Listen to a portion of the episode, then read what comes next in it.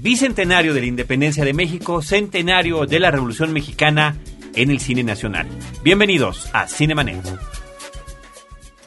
El cine se ve, pero también se escucha. Se vive, se percibe, se comparte. Cinemanet comienza. Carlos del Río y Roberto Ortiz en cabina. www.frecuenciacero.com.mx es nuestro portal principal. Este es el programa y el espacio dedicado al mundo cinematográfico. Soy Carlos del Río, los saludo y saludo a Roberto Ortiz. Carlos, el día de hoy tenemos a un amigo entrañable que además eh, nos ha acompañado en muchas ocasiones en ese trayecto de Cinemanet eh, Podcast, Cinemanet Radio y vamos a hablar de este tema que tú mencionas que además él estudió a profundidad a través de la revista Cine Premier. Sumaría yo que también nos ha acompañado en, en, en experiencias de vida. De, de, de, todo tipo, de tipo sí. personal. Tocayo Carlos Gómez Iniesta, editor de la revista Cine Premier. Muchísimas gracias por, por gracias, acompañarnos. Roberto, gracias, Tocayazo. Eh, y bueno, nos esperamos a grabar este podcast, pese a que la revista Cine Premier cubrió de manera amplia desde el mes de septiembre con una portada extraordinaria y deliciosamente polémica, diría yo. mucho. Eh, la cuestión, efectivamente, de todas estas películas que, pues, justo y a propósito de estos aniversarios, de este centenario y de este bicentenario, abordan temas históricos desde diferentes perspectivas. Pero en este episodio no nada más vamos a hablar de esas películas, sino que también hablaremos de eh, situaciones que se han llevado a la televisión nacional en diferentes canales, porque nos llama muchísimo la atención que la gente que hoy en día, desde hace años, está haciendo cine en México, me refiero a escritores, directores y actores, está también en estas producciones televisivas. Pues creo que deberíamos de hacer un recuento rápido tal vez de las producciones que han salido al aire en televisión, Tocayo, que han sido muchas y como tú dices, han participado pues casi casi la crema innata de los actores de, de nuestro cine. Incluso también hubo muchos directores que le entraron y que hicieron un buen trabajo en, en, pues bueno, en dirección y también en un muy buen arte y un muy, muy buen vestuario que la verdad creo que fue un, un buen triunfo para algunas televisoras. Valores de producción, ¿no? Uh -huh. Que pocas veces podemos ver, eh, digamos que se echó la carne al asador. ¿Con qué arrancamos? Porque la idea era platicar un poco en el orden cronológico en el que se han ido estrenando. Me decías tú, Carlos, antes de que iniciáramos la grabación, que quien realmente arranca son estos cortitos con un nombre largo, que tú te sabes bien. Sí. Bueno, Cortitos que presentaban antes de, de, ciertas películas, ¿no? Antes toca eso igual y para entrar así en, en, tema me gustaría rápido nombrar algunas que estuvieron este, en, en, televisión. Adelante. Que estuvimos aquí comentando rápido. Una, quizá la que tuvo más, más ruido fue Gritos de Muerte y Libertad, que muchos de los capítulos fueron dirigidos por Gerardo Tort y que prácticamente estuvo ahí pues todos los, los Detrás actores, de todo ¿no? el proyecto. Este Tomás y Jiménez Cacho. Eh, y, y, bueno, creo que respondió muy bien la gente, ¿no? El grito que sacudió a México, un docudrama hecho por Carlos Volado, que bueno, también aquí estuvimos comentando Roberto y yo sobre esa. La historia secreta, otro documental hecho por History Channel, eh, narrado por eh, Juan Manuel Bernal una que está ahorita que se llama Los Minondo, que está trata de retratar un poquito los conflictos de castas en los tiempos de la independencia. Ahí está también Carlos Volado, Charlie Ward, de esta película espantosa que se llamó Spam. Uh -huh. TBC saca Caudillos de Cuautla, que es este sobre, bueno, en la época revolucionaria.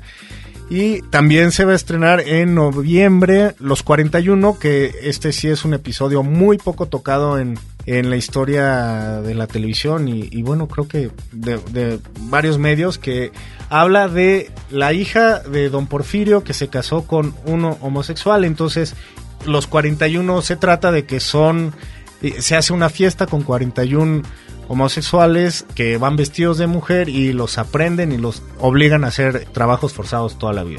Esto apenas se va a estrenar y me parece que va a salir en Canal 11, pero eh, no estoy muy seguro de eso. Bueno, yo nada más quisiera comentar de todo esto que me parece que es uh, una relación muy amplia de la presencia de las televisoras comerciales, Televisa, eh, Televisión Azteca, pero también de las otras televisoras, las televisoras eh, que tienen otro cometido, sobre todo en el manejo del documental, como pudiera ser Discovery Channel. Específicamente de este último canal, yo vi este trabajo de Carlos Volado que mencionabas, eh, titulado El grito que sacudió a México.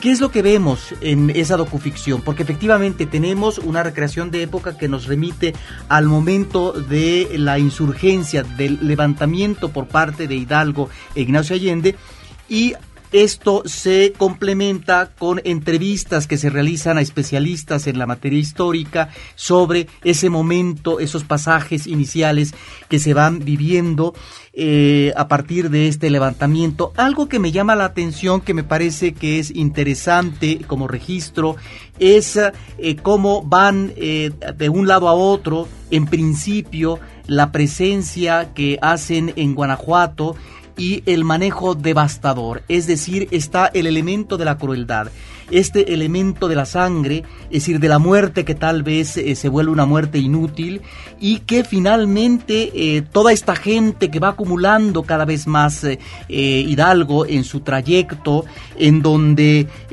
son una especie de huestes de gente que se integra al movimiento de lucha armada, porque algunos de ellos eran liberados de las prisiones y se cuestiona, por ejemplo, ese momento de llegada a eh, Guanajuato en donde hubo tal vez un derramamiento eh, inútil de sangre. Pero también por otro lado se plantea y se cuestiona ese momento, punto tal vez eh, formidable que pudo haber tenido el movimiento independentista cuando están a muy pocos kilómetros de la Ciudad de México y con los elementos numéricamente hablando, independientemente que no estuvieran bien pertrechados desde el punto de vista militar, de fusiles y demás, bueno, pues realmente eh, la presencia militar en la Ciudad de México era escasa y por lo tanto Hidalgo y este eh, hombre que no fue tal vez lo suficientemente escuchado por parte de Hidalgo como estratega militar, que sí lo era, en este caso Ignacio Allende,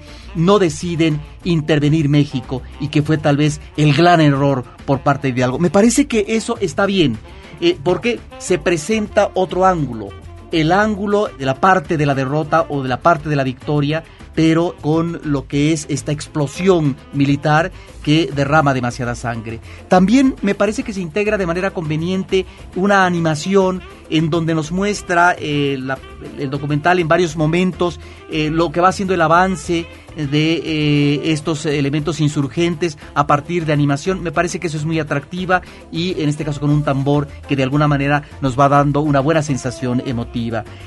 Lo que no me gusta de la película es uh, las actuaciones.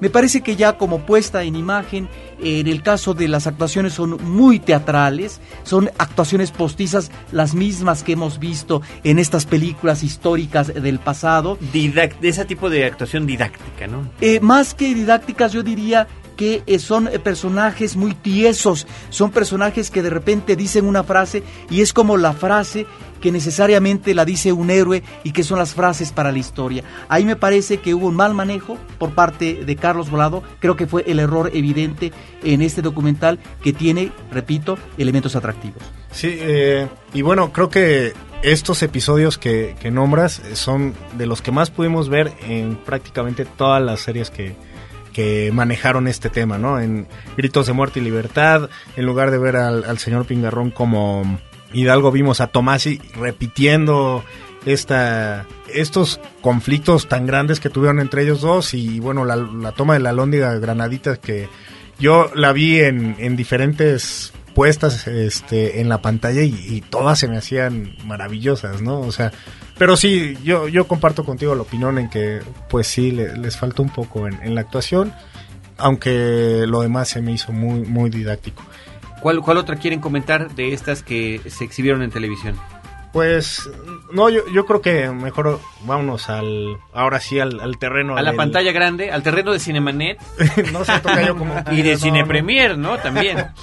bueno, es que hay mucho material, o sea, creo que por más que se dijo que no había nada que celebrar y cosas así, sí los artistas y muchos cineastas se volcaron en hacer y en tratar de representar la historia mexicana. Muchos, quizá también por negocio, pues hicieron temáticas que conmemoraban los el centenario y el bicentenario, el centenario de la Revolución, bicentenario de la Independencia y mucho fue también por una propuesta del gobierno federal para apoyar estas celebraciones. Me parece que es eh, bueno decir que, todo empezó el, el 8 de febrero del 2009, cuando el gobierno federal lanza una convocatoria abierta a todo mundo, eh, donde se dice que se van a apoyar largometrajes, cortometrajes, animación que tengan la temática de, estas celebraciones. Al final, después de un mes, cuando se cerraba, eh, llegaron 30 proyectos, 21 ficciones, 2 animaciones y 7 documentales. Y quienes estuvieron eh, eh, el jurado que escogía, pues era vasto, pero habían personalidades como Carlos Carrera, en ese tiempo Leonardo García Sau, que era el director general de la Cineteca, pero también hubo gente de Lina, gente de del Instituto Nacional de Estudios Históricos de las Revoluciones Mexicanas. Entonces se hizo un grupo que no nada más era de cineastas, sino que también personas que eran que estaban interesados en que pudieran mostrar darle seriedad sí al, tratamiento temático. Sí exacto y que pues, tuviera una trascendencia histórica no tal vez bueno yo yo lo veo así. Eh, Marina Stavenhagen directora de, de Incine también eh, pues estaba ahí. Ahora, yo cuando platiqué con el eh, productor de Hidalgo me dijo que Hidalgo fue la única que ganó el concurso. Antes de los largometrajes hubo un concurso de guion e Hidalgo fue la ganadora. Pero que después hubo otros que se metieron también como para celebrar y para ganar un poquito de este dinero en diferentes etapas de la producción de sus películas. Y bueno, es así como se escogieron ocho proyectos que estos ocho proyectos del Bicentenario son los oficiales, digamos, apoyados por IMCINE en diferentes etapas y con un porcentaje pues alto de, dinero, de, dinero de, parte del gobierno, ¿no? ¿Cuáles son esos ocho?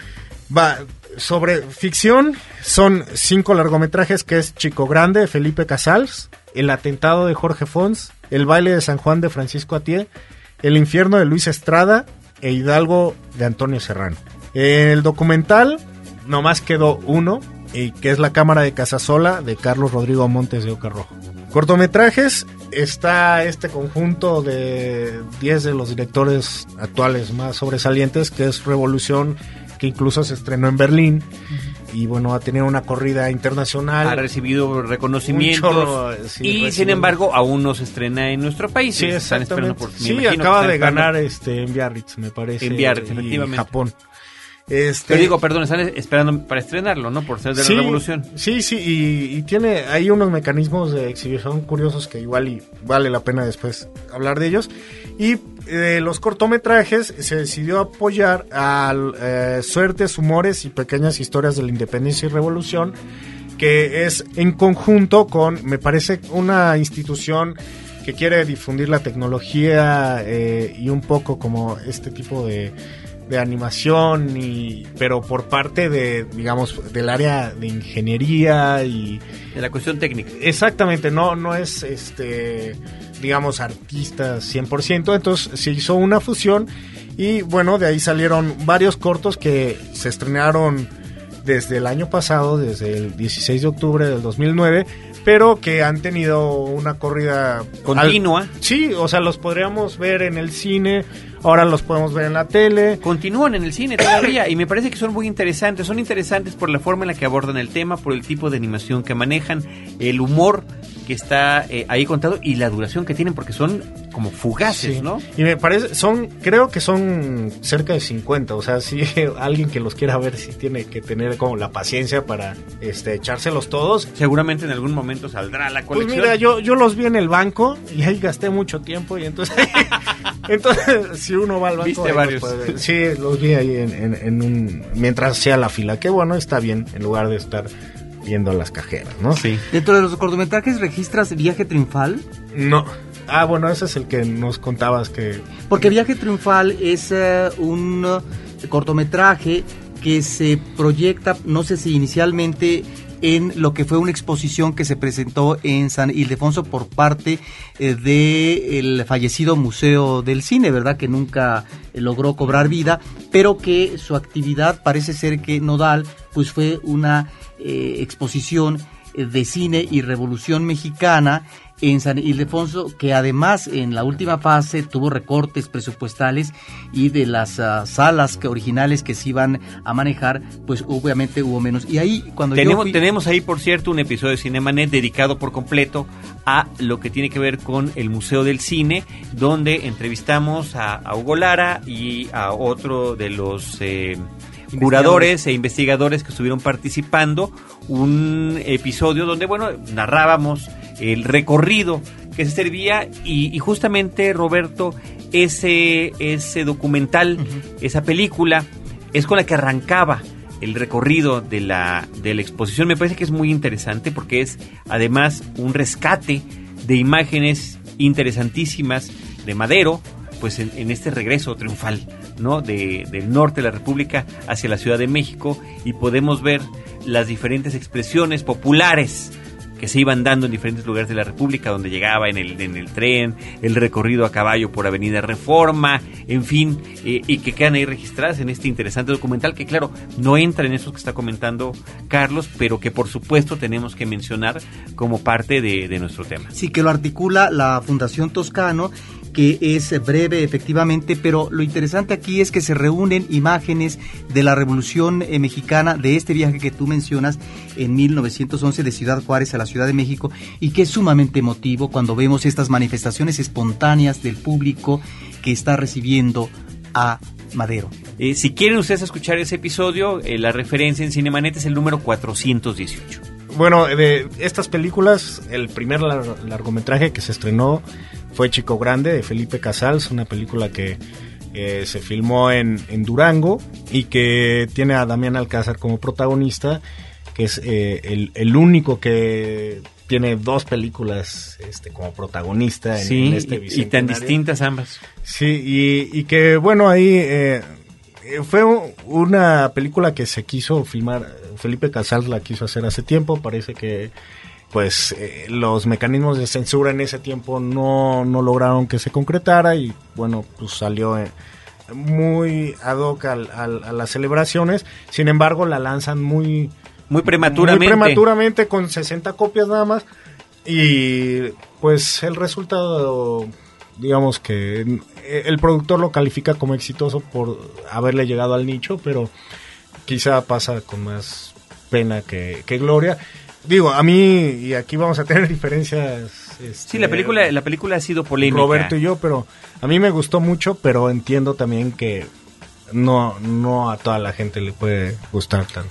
Bueno, pues la hemos platicado Roberto y yo en varias ocasiones, hemos diferido en, en la opinión final de la película. Este, este es un filme que hace Casals, la intención es que funcione como un western también me parece a mí interesante que no se trate de ninguna de las figuras históricas que la que estamos viendo en pantalla, sino que es uno de los seguidores leales, literalmente hasta la muerte, de Francisco Villa, cuyo recorrido estamos viendo, el chico grande del título, el personaje interpretado por Damián Alcázar. Y bueno, a mí me parece que ahí hay un trabajo eh, muy importante, lo que tiene que ver con la fotografía, el retrato de época, el vestuario.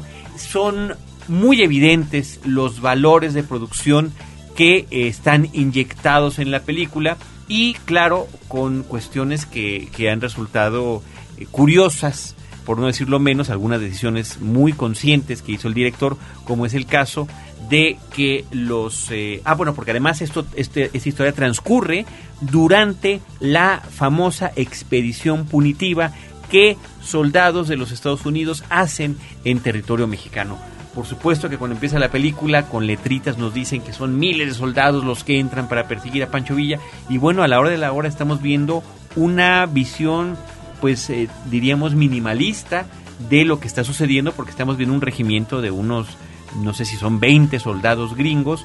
Y eh, pues en esa, decisión consciente que decía yo de, del director, es que todos fueran interpretados por actores mexicanos que fueron entrenados coacheados, valga el término, para sus acentos en inglés. Sin embargo, me parece pues que por más que se trabaje a veces en el acento, se, se nota que no es y como que uno reconoce nacionalidades cuando está viendo a los actores, quizás sea algo que nos puede sacar de la película. Al final el tema principal me parece, eh, insisto sobre ello, es el de la lealtad y hasta dónde puede llegar, ¿no? Lealtad en diferentes sentidos y en diferentes bandos.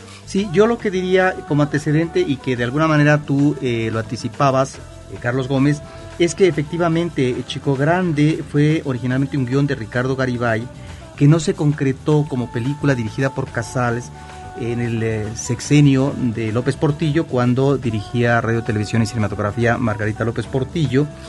No, no se hizo este proyecto realidad y años después sí eh, este guion sirve de inspiración para una película de Mario Hernández en el 93 que se tituló La sangre de un valiente. También tuvo el título el hombre de hierro. Y es interesante porque esta película en algún momento presenta fragmentos de documental fílmico de principios del siglo pasado.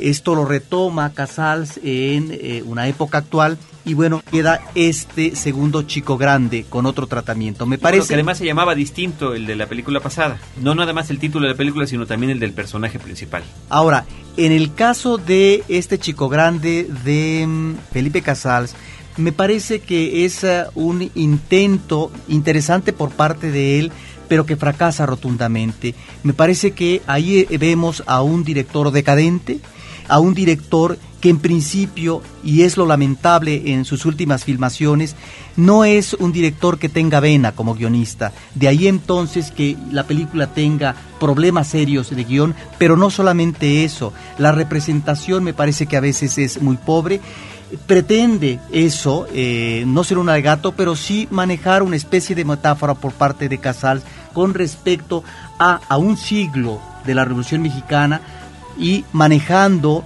eh, como pivote la expedición punitiva, las relaciones conflictivas que ha tenido México con los Estados Unidos.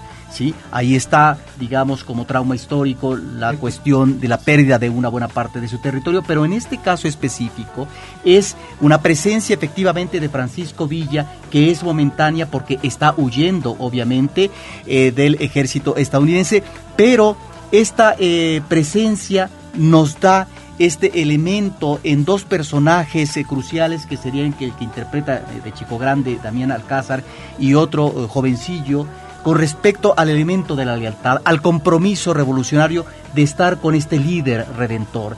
Y ahí está también ese manejo por parte de Casals de la necesidad de un liderazgo que en ese momento queda obviamente inhibido es decir, porque está huyendo, está depelada. De tal manera que ahí está este otro elemento temático, me parece que muy importante, pero lamentablemente Casals no tiene ni la fuerza épica, salvo en algunas eh, escenas por la fotografía que ustedes valoran, que tiene este manejo como de western crepuscular, pero que en ningún momento encontramos eh, como película la grandeza épica que tiene propiamente el western, porque yo creo que maneja la película con este tratamiento del género western de los Estados Unidos. Me parece que es una película muy pobre, me parece que los personajes en sí son personajes que dejan mucho que desear y que el director desaprovecha lo que es el manejo actoral. Tiene un estupendo reparto y este reparto es desigual. Y me parece que es una película que tiene ese tufillo propio del discurso priista eh, que observamos en muchas películas de corte histórico que está forzando lo que es el elemento de la crítica o del discurso histórico. Ahí está esta película que efectivamente es polémica, a algunos gusta, a otros no tanto. Me parece que es un desperdicio de más de 30 millones de pesos eh, financiados por parte de IMCINE ante una cinta mediocre. Bueno, es verdaderamente drástico en tus comentarios, Roberto, insisto, ya los hemos mencionado, así que eh, no, no nos extendamos en este punto. Yo quiero añadir nada más un dato curioso eh, sobre la filmografía de Casals. Eh, una de sus primeras películas, si no es que la primera, si no es que su ópera prima, fue sobre Zapata. Sí. Entonces ese es un, un, dato curioso sobre, sobre su historia finalmente. en lo que va hasta el momento, pues su primera película es Zapata y, la más reciente es una cinta que trata sobre el personaje. Y que aquella fue muy exitosa en su momento desde el punto de vista comercial, claro. Eh, bueno, Pancho Villa en, Chico Grande es interpretado por Alejandro Calva, que... Sobre maquillado, pensaría yo. Sí, hay, Sobre maquillado. que está muy mal elegido muy el Mal, muy mal. No, no sé si el actor porque O la actuación. se me hace muy bien, pero eh, o sea, él actúa bien en otras cosas, pero aquí este el maquillaje que le ponen sí parece pandita y- Pero. Alejandro Calva sale en, bueno, en Gritos de Muerte y Libertad, Sí, sí, salió también en. El Infierno, que comparte crédito otra vez con, Con Alcázar. Con Alcázar, entonces... Ahí está, este, ahí está esa presencia. Perdón, nada más regresando eh, a este recorrido que hicimos en el episodio 418 de Cinemanet, aunque parezca comercial. eh, venía, ahí viene una parte muy interesante de la, de la exposición que tenía que ver con cómo habían sido interpretados los diferentes personajes en diferentes épocas, en diferentes películas. La pared más grande definitivamente se la llevaba por mucho. Ahí estuvimos Tocayo, tú y yo visitando la, la exposición juntos. eh, tuvimos como guía pues a, a nuestro amigo eh, Hugo Lara. Eh, era, era Pancho Villa, sin lugar a dudas, películas mexicanas y películas estadounidenses y había una pantallita donde uno podía ver los diferentes actores que lo habían interpretado, ¿no? Entonces era, era, era muy interesante o inclusive descubrir alguno de los pues de los de las frases publicitarias en algún cartel donde decía Pancho Villa de Robin Hood of Mexico, ¿no? Pero también había una fotografía eh, muy amplia, tipo mural de Zapata, si no me equivoco. Sí, claro, Sí. claro, eh, justamente de la película de Casals, pero el asunto es que en la pared de Zapata pues estaba esa fotografía, es increíble, ¿no? Gran fotografía, y otras cuantas más, en cambio, pues eh, está claro que la mayor cantidad de películas sobre un personaje revolucionario es sin lugar a dudas Pancho Villa. Pues bueno, el, el productor dice que Chico Grande todavía que no, no salió de, de cartelera, que sigue dando vueltas por el territorio nacional, entonces si la encuentran por ahí, pues y ustedes juzguen, ¿no? Sigue, Eh, sigue su cabalgata. Sí, exactamente. Y bueno, eh, como bien dijo Roberto, el IMCINE aportó el 52% más o menos del total de- del costo de, de esta película, que son unos 27 millones de pesos. Cinemanet está de intermedio. Regresamos en un instante. Atrapa toda la pasión del fútbol americano profesional en Yarda Cero. Resultados, estadísticas, predicciones, comentarios y análisis expertos para que no te capturen atrás de la línea de golpeo. Llega a primero y gol y consigue la anotación en www.yardacero.mx. Un podcast de frecuencia cero. Digital Media Network. Ahora, diseñar y hospedar su página web será cosa de niños. En tan solo cinco pasos, hágalo usted mismo sin ser un experto en Internet. Ingrese a suempresa.com y active ahora mismo su plan. Suempresa.com, líder de web hosting en México. Tipos de vinos, variedades de uvas, viñedos, cómo llevar una cata, regiones vitivinícolas, casas productoras y todo lo que quieres saber sobre este tema lo encuentras en Vino para Principiantes, un curso en línea de educación sobre el vino. www.vinoparaprincipiantes.com, un podcast de frecuencia cero, Digital Media Network. Cinemanet. La siguiente, El atentado de Jorge Fons, otro cineasta pues eh, de, de años y, y de que igual podría profundizar mejor este Roberto. Pero bueno, esta película se estrenó el 27 de agosto, tiene pues ahora ya es un poco la mancha de, de ser la película más cara de la historia del cine mexicano. Mancha. Sí. ¿Cuánto costó? ¿Cuál era la anterior? Era, era, Era Arráncame la vida Arráncame de la, vida. misma este, ¿Productora? ¿Productora? pero esta costó 78 millones de pesos. Arráncame la vida me Fueron bueno, como 60, ¿no? Sí, eh, es que sí hubo ahí como un tipo de cambio ahí que sí, bueno, es un poco menos, tampoco no es la gran cosa, pero 78 millones de pesos costó y ha recaudado apenas 10. Entonces, es, eh, yo creo que sí es una película lenta, fallida, que tiene de repente cosas interesantes y que, pues bueno, eh, nos demuestra un Jorge Fons que pues, a lo mejor a mí no me gustaría ver. ¿no? Bueno, eh, habría que decir eh, para quienes no han visto este filme, ¿no? Porque si no son de los que llegaron a aportar para esos 10 millones de pesos que tuvo en taquilla, es una historia sobre un intento de asesinato de Porfirio Díaz. Sí, que está basada en una obra literaria que me platican que es muy sustanciosa, que está eh, muy bien trabajada y eh, quien participa en el guion es ah, eh, Leñero, Vicente Leñero, que ha sido pues un acompañante de Jorge Fonse en algunos de sus mejores trabajos. Y en el caso, bueno, de producciones que funcionaron muy bien en su momento y que cosecharon premios y que fueron exitosas, películas eh, en los 70 como Los Albañiles y eh, mucho después una película como El Callejón de los Milagros, que ha sido como de las películas importantes en cuanto a eco de taquilla. Coincido contigo, me parece que estamos ante un Fons en donde se ven menguadas sus facultades creativas.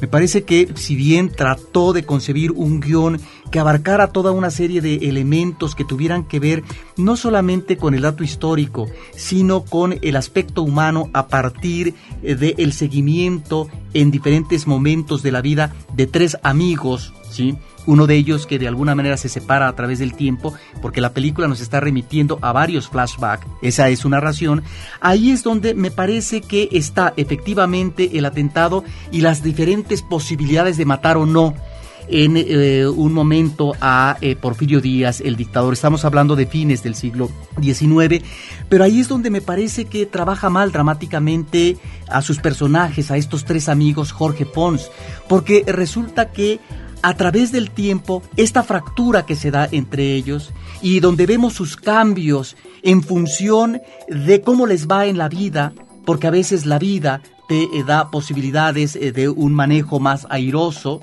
o airoso desde qué punto de vista, que es también lo que plantea la película, a partir del punto de vista material, porque a uno le fue bien y el otro se convierte en un perfecto borracho, o es el cambio en la vida a partir de los elementos históricos que te van también eh, sensibilizando, que te van haciendo una persona sensible y que accede ante cuestiones de tipo material por la política y la ideología, en el caso específico de dos de los amigos. Me parece que eso está muy bien, porque creo que a través de ellos es que de alguna manera estamos observando como público ese momento histórico que próximamente será convulso en términos eh, de un movimiento armado y la descomposición que está viviendo ya una dictadura. El problema es cómo articula a estos personajes que nos dicen muy poco. Me parece que hay un tratamiento insulso, muy endeble y que nunca agarran vigor y fuerza a los personajes. Ahí está, me parece,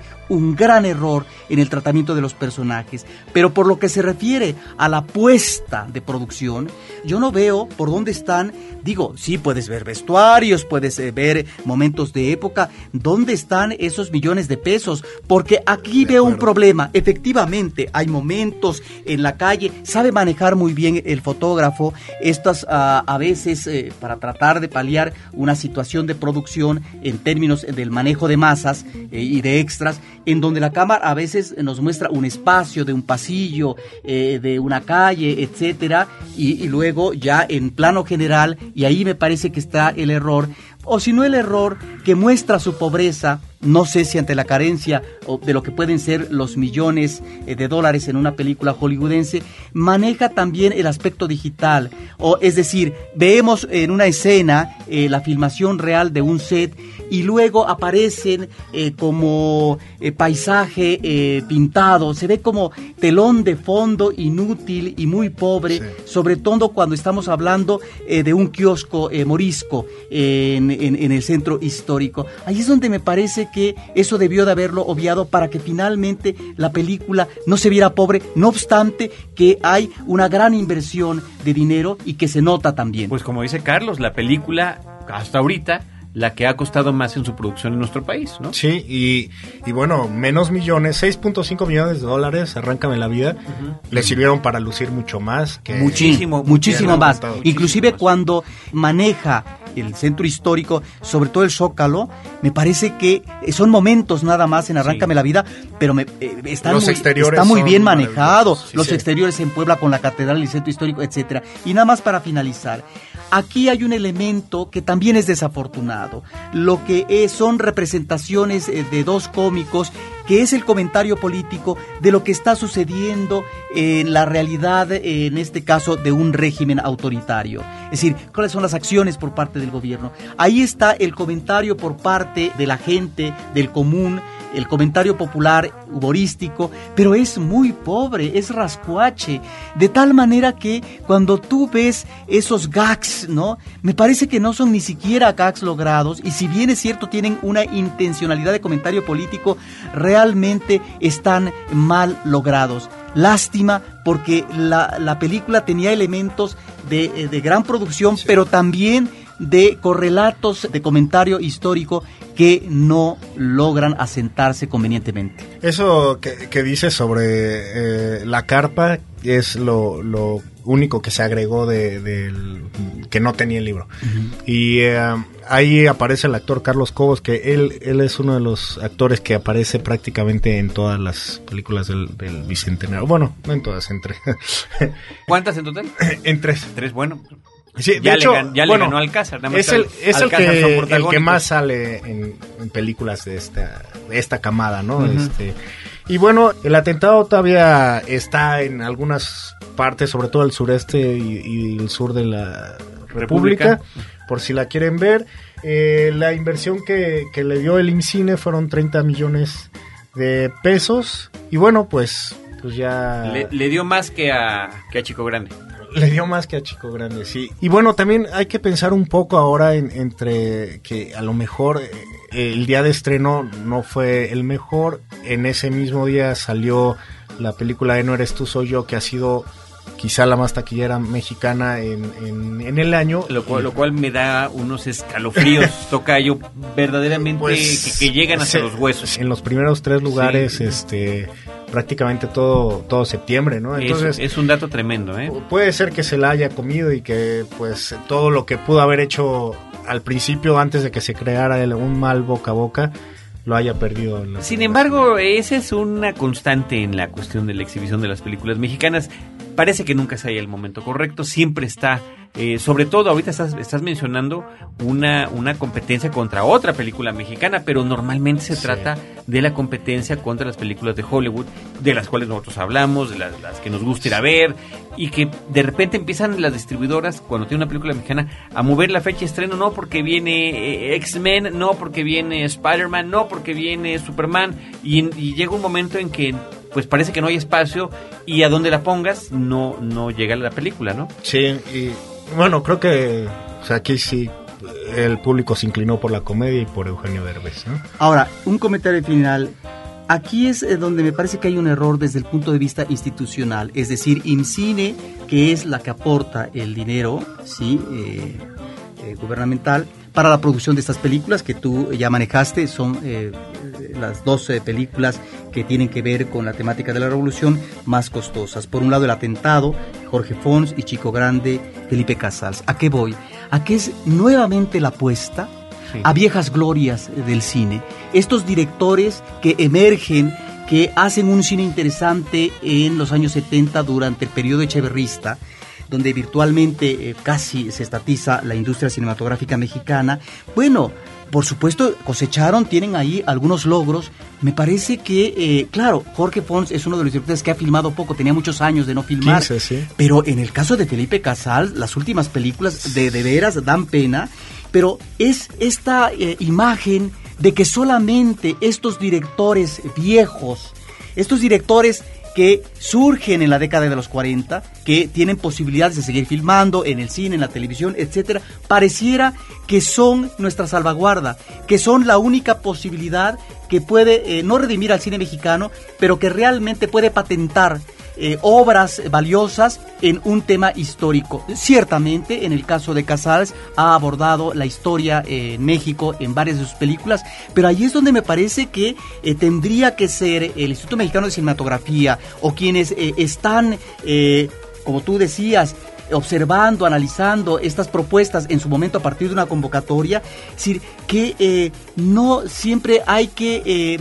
manejar la apuesta por lo consabido, porque me parece que ahí están en los últimos años otros directores que a lo mejor ameritaban tomarlos en cuenta Totalmente. para estar manejando la batuta en estas películas. Sí, yo no sé si Felipe Casals tenga tanto poder como para decir. Sí yo- lo tiene. Ah, bueno.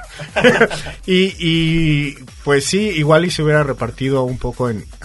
También queremos ver los directores nuevos con grandes presupuestos, ¿no? Y el más nuevo es este Serrano con la película de Hidalgo, ¿no? Pero sí nos hace falta y no, no limitarnos a ver cortometrajes de nuevos directores nada más. Vámonos con Hidalgo, Tocayo, pues ya que lo estás mencionando. Este, Hidalgo, es que se estrena el pues, prácticamente el, el mero día del grito. Una película eh, protagonizada por Demian Bichir, eh, Ana de la Reguera y el director es Antonio Serrano, que es quien hizo esta película pues que demostró que podía ser taquillero el cine mexicano otra vez, que es Sexo, Pudor y Lágrimas, y creo que es una buena elección de director si queremos ver a, a un padre de la patria, rumbero, este mujeriego, con este conflictos eh, maritales y que o sea, lo que vemos en Hidalgo. Un, un Hidalgo desmitificado, sería la idea. Ahora, es curioso que, que este director venga de pues de una película tan distinta, ¿no? O sea, no no hay como quien diría una ya tenía una trayectoria con cuestiones de temas históricos. Sí, o no, porque su segundo largometraje, La hija del caníbal, prácticamente pasó de noche y, y creo que um, pues es desmitificado el padre de la patria en esta película porque toman pues el pedazo de su vida donde todavía no es este líder de, de una revolución contra pues todo un poder, ¿no? Vemos aquí todo lo que pasa, incluso vemos a Hidalgo en pues en sus años de adolescente, este interpretado por por Yurem de la nueva banda Timbiriche. No voy a hacer más comentarios eh, porque ya las fans me, me sentenciaron, pero este pero bueno, vemos también es una película que se desarrolla en flashback, que empieza eh, cuando está a punto de, ser fusilado y allí recuerda todo lo que lo que le sucedió en sus años más jóvenes cuando él este como persona culta y todo hace una traducción de El Tartufo de Molière y quiere montar esa obra de teatro eh, se lo impiden y, bueno ahí conoce a la que sería su siguiente mujer no Eh, de- de eso se trata la película. Y me parece que es la más comercial de todas. Me parece que es una propuesta bien hecha en cuanto a, comparándolo un poco con el atentado, el diseño de arte aquí es una maravilla, siendo que tiene menos dinero de producción. luce más. Luce mucho más y me parece que puede ser que Brigitte Brock, la ganadora del Oscar por Moulin Rouge, eh, fue la que hizo la dirección de arte. La que lo logró. Y también creo que un acierto muy grande es este los vestuarios, la música también se hace maravillosa, que hace ver la película más épica de, de lo que tal vez sea. Y la verdad, Damián Bichir se me hace muy, muy cumplidor en este, en este personaje que suena que es difícil. Y creo que de los hidalgos que vi en todas estas series de televisión, creo que, que es el que El más cumplidor. Pues el que más me ha gustado. ¿Se le podría menos. haber llamado a esta película La Última Tentación de Hidalgo? Pues no, porque, Porque no era igual- la última. pues, debería de ser la otra tentación o algo así. No, porque bueno, al igual que, que en la película de Scorsese, es cuando está a punto de morir, cuando tiene, bueno, en el caso de, de- la película, eh, uno es una imaginación y el otro es el flashback, ¿no? Yo diría tres cosas de esta película. Me parece bien lo que ustedes ya han comentado, la desmitificación del personaje histórico. Creo que estamos por primera vez en el cine mexicano ante un personaje de carne y hueso, ante un personaje que no tiene que hablar para la historia en cuanto a los eventos históricos. Es decir, estos eventos trascendentales que son los que nos endilgaron en la primaria y eh, lo que era la clase de historia a través de estampitas, de biografías, eh, de ilustraciones, etcétera. Bueno, no estamos aquí ante un hidalgo de carne y hueso que eh, se refiere a un pasaje de su vida, o mejor dicho, a una parte de su vida que realmente no se había considerado y que tiene que ver con el elemento lúdico. Es decir, vemos aquí a un hidalgo libertino, un hidalgo que además tiene eh, coincidencia en esa época con el manejo en la vida privada por parte eh, de ciertos curas que se permitían este tipo eh, de situaciones de poder incursionar con más de una mujer, etcétera, algo que después va a quedar totalmente clausurado o censurado por lo que se refiere a los lineamientos institucionales de la religión católica. Eso me parece bien de entrada. Lo que ya no me parece tan bien, y sería el segundo elemento, es que solamente vemos esta parte de Hidalgo. Pareciera que Hidalgo solamente vivió para echar juerga con sus amigos y su familia, para despotricar eh, del poder, para, eh, en este caso, eh, manejarse de manera atrevida y simple y sencillamente ser un personaje provocativo. A mí me parece que hay un error. Él está en un pueblo, él está a cargo de una iglesia. ¿Acaso nunca tuvo que ver con sus feligreses una, en una plática? ¿Acaso nunca dio una misa? Ahí me parece que en la película falla, ¿sí? Aunque me parece que hay que celebrar y que resulta muy fresco que veamos a un personaje carne y hueso. Y lo que sí de plano no me parece eh, bien, sino eh, muy mal, es que la narración queda estancada, se frena porque pareciera a mitad de película que no estamos ante momentos de la vida lúdica de Hidalgo, sino que estamos ante una obra teatral.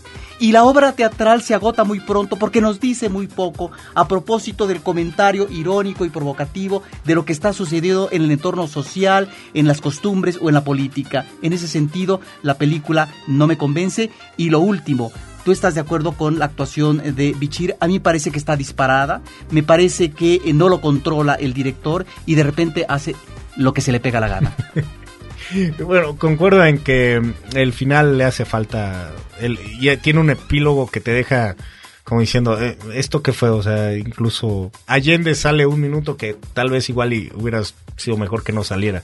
Sí, estoy de acuerdo en eso este, con, con, Roberto. Ah, bueno, eh, a Hidalgo le dieron el 30% más o menos de, de, de producción, el IMCINE, que más o menos son 18 millones y hasta el momento ha recaudado 35 con cuatro semanas de, exhibición corrida comercial. ¿Se puede decir que ha sido exitosa? Pues sí, aunque todavía no recupera pues, lo, lo, que ha sido invertido en ella. ¿no?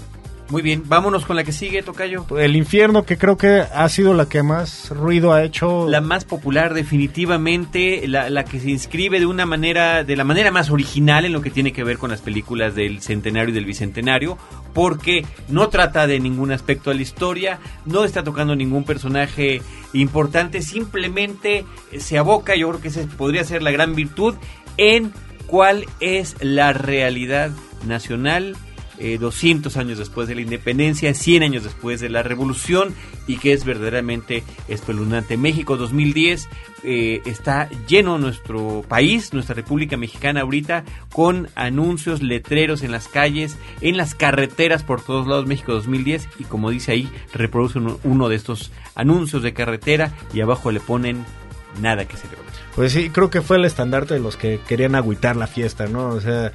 Pero al final es una película que el, que el propio IMCINE está patrocinando. Sí, y de hecho, hablando con Luis Estrada me, me decía, o sea, aguas, o sea, una cosa es pedirle como lana al gobierno y la otra es pedirle como a la institución de, de, de, cine que pues te ayuda a producir, o sea, ahí no tiene nada que ver qué es lo que piensas del gobierno ni nada, y ellos te tienen que dar, aunque estés en contra de lo que de lo que representan y se me hizo como una pues un, buen punto de vista. Y bueno, para los que han vivido en otro planeta y no saben de qué se trata, este, el Benny viene de Estados Unidos, que eso es interesante. También, no es una película que empieza donde empieza, sino eh, viene de ser deportado por estas nuevas políticas estadounidenses, entonces después de mucho tiempo viene a, a San Miguel Narcángel, eh, donde nació y ve que las cosas en su pueblo está peor y que prácticamente la única forma de, progresar es metiéndose al narco. Esta es una película que desde el principio ha sido controversial o controvertida,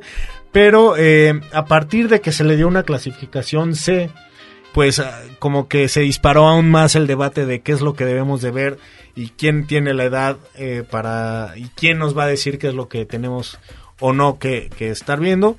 Ahora, ahora, perdón, eh, eh, sobre ese tema, esto es un asunto que cada de vez en cuando se repite, ¿no? En, en la exhibición de ciertas películas y que al final eh, cambien o no que creo que nunca lo han cambiado, no recuerdo yo un caso en este momento en el que hayan cambiado la clasificación después de los reclamos, le sirve como publicidad a la película. De Totalmente. Repente, de repente me parece que inclusive se vuelve como estrategia.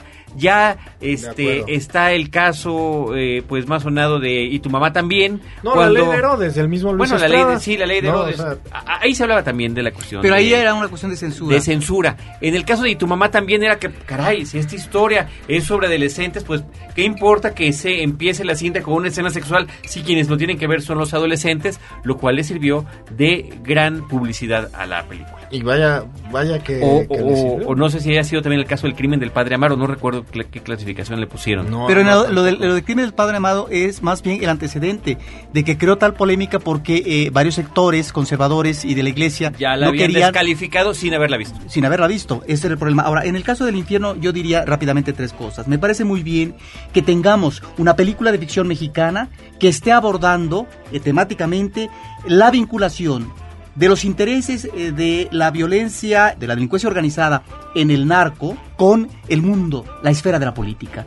Me parece que eso está muy bien porque finalmente está metiendo este ingrediente de que no puede existir, prosperar y lograr todo ese caudal de dinero el crimen organizado, específicamente en el manejo de las drogas, de la producción, de la distribución y de la venta, si no es a través de la complicidad de la política en términos de eh, los, ah, los pivotes como representantes del poder, como en este caso puede ser un presidente municipal, sino también de la articulación con los otros representantes eh, de las instituciones que tienen que ver con la cuestión policíaca. Eso me parece que está bien. Me parece que lo que no está eh, muy bien es esta representación un tanto grotesca, gratuita, no bien articulada, que es el grito de septiembre en donde están pues los poderes fácticos eh, en una caricatura de trazo muy grueso.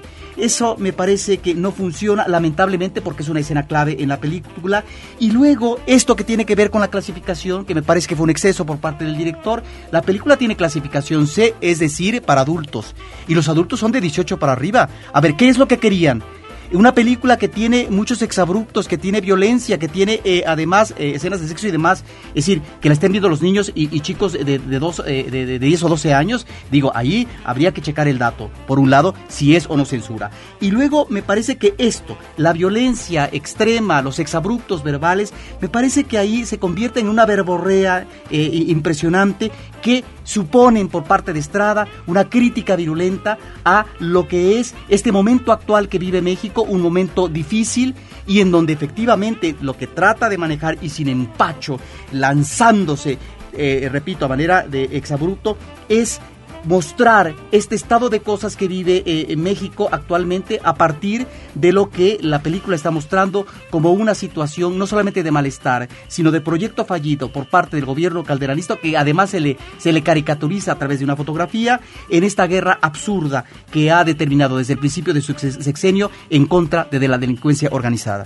Y que, bueno, igual y hasta el mismo presidente le ha, ha ayudado ahí a promocionarle que, bueno, ha dicho que no la ve, y que no la va a ver nunca y está Pues criticando. Bueno, Sí, eso ya Esta que funciona de la manera contraria. cos- eh, firma- filmada en San Luis Potosí, costó 52 millones de pesos y es la única que ha recuperado después de cinco semanas de, de exhibición. Eh, ahorita ha llegado cerca de los 60 millones, incluso ha sido la que más ha metido, con toda su clasificación y la controversia, ha sido la que más ha generado dinero. Y definitivamente, más allá de los números eh, de la taquilla, la más popular. Nosotros en el, en el Twitter o en el Facebook de Cinemanet, que por cierto no habíamos mencionado, facebook.com diagonal Cinemanet y twitter.com diagonal Cinemanet, cada que mencionamos el infierno, bueno, se vuelcan los elogios hacia la película. Sí, y bueno, ya rápido hace, hace falta nombrar a la última película que, eh, de ficción que es El baile de San Juan, que es como una película perdida en el Triángulo de las Bermudas, dicen que la van a estrenar un día, luego la vuelven a, a, este, a mover y entonces generalmente cuando eso pasa es que la película está muy mal. ¿De qué trata? Trata eh, sobre una lucha de castas de un chavo de una casta que se hace pasar por, digamos, por una persona que puede andar con un- una chava de, pues digamos, de sociedad y a la mera hora pues no se puede. Bueno, un- un- una historia, yo me imagino como Romeo Julietesca, ¿no? Sin embargo, te digo, la han estado moviendo, pero pues bueno, si, si no la estrenan en estos meses, creo que está condenada también a, a- a que pues pase más de noche. Y, y, y- y sí, pasar desapercibida, que, que así decimos en México, no pasó de noche. Este, y que, y que va a perder la vigencia de- del, del pues movimiento, ¿no? O del momento en el que se supone debiese ser estrenado. Sí, eh, bueno, la, la protagoniza este José María Tavira y Cassandra Changuerotti. Y bueno, eh, Revolución, que está se, se piensa estrenar el, el 19, bueno, hay veces dicen el 19, De noviembre. 20 de, de noviembre, pero se estrena Harry Potter, entonces creo que es muy arriesgado, entonces a lo mejor es... Pero tiene la diferencia en que quieren también eh, a- por primera vez hacer un estreno a través de, de los canales de Canon On Demand, Ajá. que son esta, lo- la- el cablevisión o bueno, su sistema de cable, ustedes lo pueden pedir como si fuera un pago por evento. Y también va a salir a la par, este, una o dos semanas después, el DVD, o sea, que no le apuestan mucho a, a, a- a que A la exhibición mucho. comercial, Ajá. a la exhibición Pero comercial es, cinematográfica. es a- a- aplaudible que hagan como Alternativa. Pues sí, y es ¿no? un proyecto interesante en el que jóvenes directores que han ya tenido películas que han eh, resonado favorablemente, pues aporta cada uno de ellos un cortometraje. La Cámara Casasola, el único documental. eh, yo directamente le pregunté a este funcionarios de, del IMCINE y no, no me supieron decir cuándo la van a estrenar. Parece ser que eh, se va a limitar a circuitos de festivales, entonces bueno, esta sí, este, pues está como condenada al...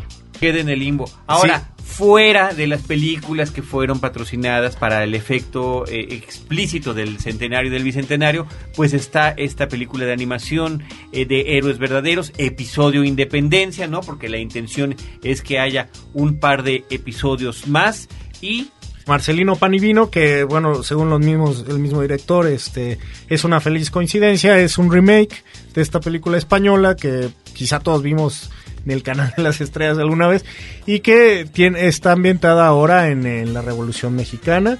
Y hay otra, eh, Las paredes hablan, de Antonio Zavala, que es la historia de una pareja a través en 1810, 1910 y 2010 que esa, bueno, ahorita también no, no tengo la fecha de estreno, pero estas, estas no pertenecen a, digamos, al apoyo oficial de las ocho producciones del IMCINE y Conaculta.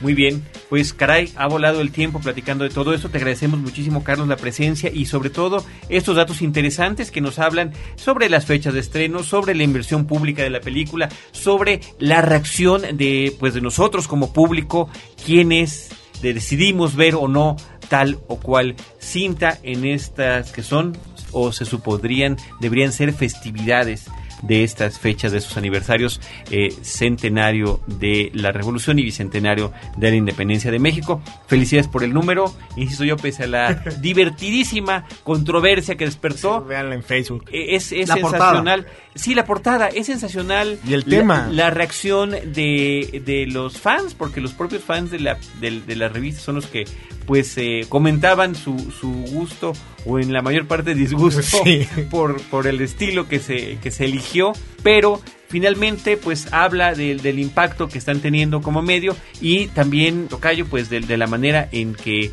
ha penetrado eh, el impacto de Cine Premier en la red, no solamente a través de la página, sino también de las redes sociales. Sí, no, y la verdad queríamos subir y, y apoyarnos. La verdad, nosotros sí queríamos celebrar estos 200 años de historia de un país independiente. Entonces, Y, y permíteme comentar el, el post que más gracia me dio, donde comparaban la portada de la revista Cine Premier con una de tareas e ilustraciones, ¿no? Porque además es un collage de los diferentes personajes históricos, e incluso también de los no históricos, como los de El Infierno, eh, en la portada con los colores patrios. sí, no, ahora, ahora sé lo que sienten cuando venimos aquí a criticar las películas. Muy bien.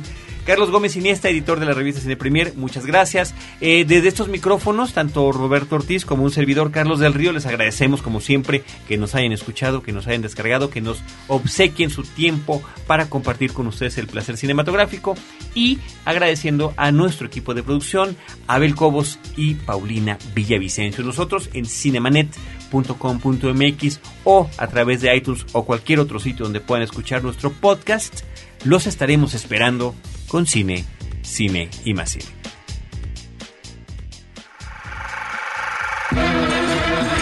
Cinemanet termina por hoy. Más cine en Cinemanet. Frecuencia Cero, Digital Media Network, www.frecuenciacero.com.mx. Pioneros del podcast en México.